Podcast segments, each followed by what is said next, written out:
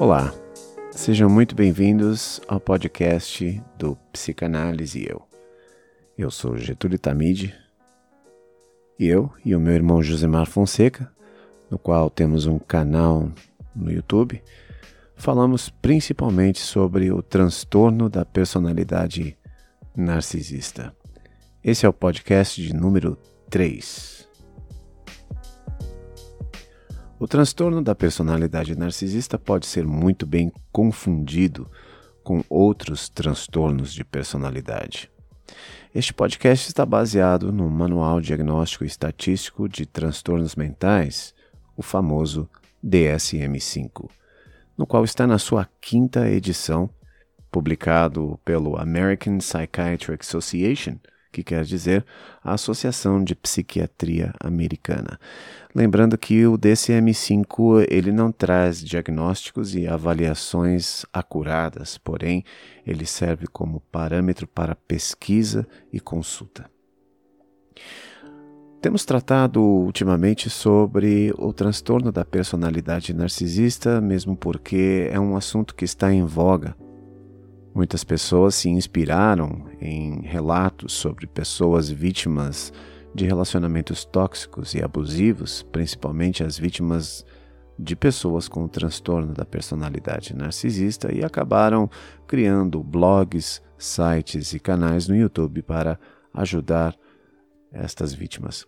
Porém, o que vemos ultimamente é uma tendência muito forte de muitos leigos também querer falar sobre este assunto.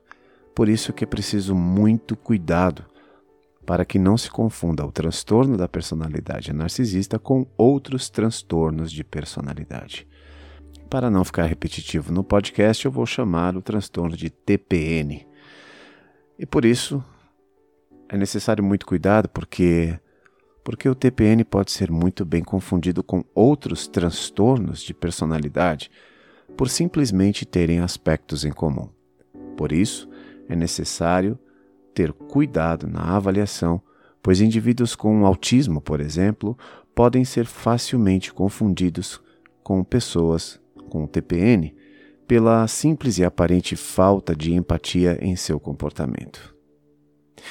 Praticamente o que distingue o TPN do transtorno de personalidade borderline ou transtorno de personalidade histriônica e até mesmo antissocial se dá devido à grandiosidade e à necessidade de admiração que estas pessoas possuem.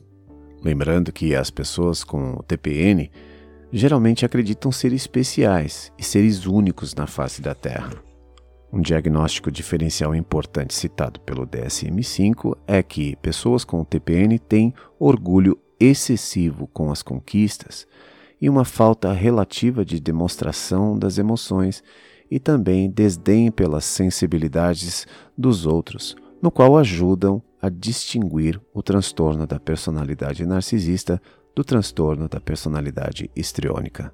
Ainda que pessoas com borderline, antissocial ou histriônico demandem atenção, a pessoa com o TPN ela vai usar essa atenção em seu favor para se sentir validada, acolhida, admirada e extremamente importante para o ambiente em que ela vive.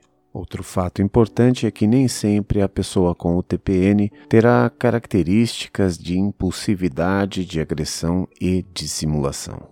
Sendo assim, é muito importante ressaltar que muitos indivíduos altamente bem-sucedidos podem exibir traços de personalidade que podem ser considerados narcisistas. Enfim, qualquer um. Mas estes traços somente constituirão o transtorno da personalidade narcisista quando são inflexíveis, quando são mal adaptativos e persistentes e acabam causando prejuízo funcional ou sofrimento subjetivo significativos. Espero que você tenha gostado desse podcast. Nos vemos no próximo episódio.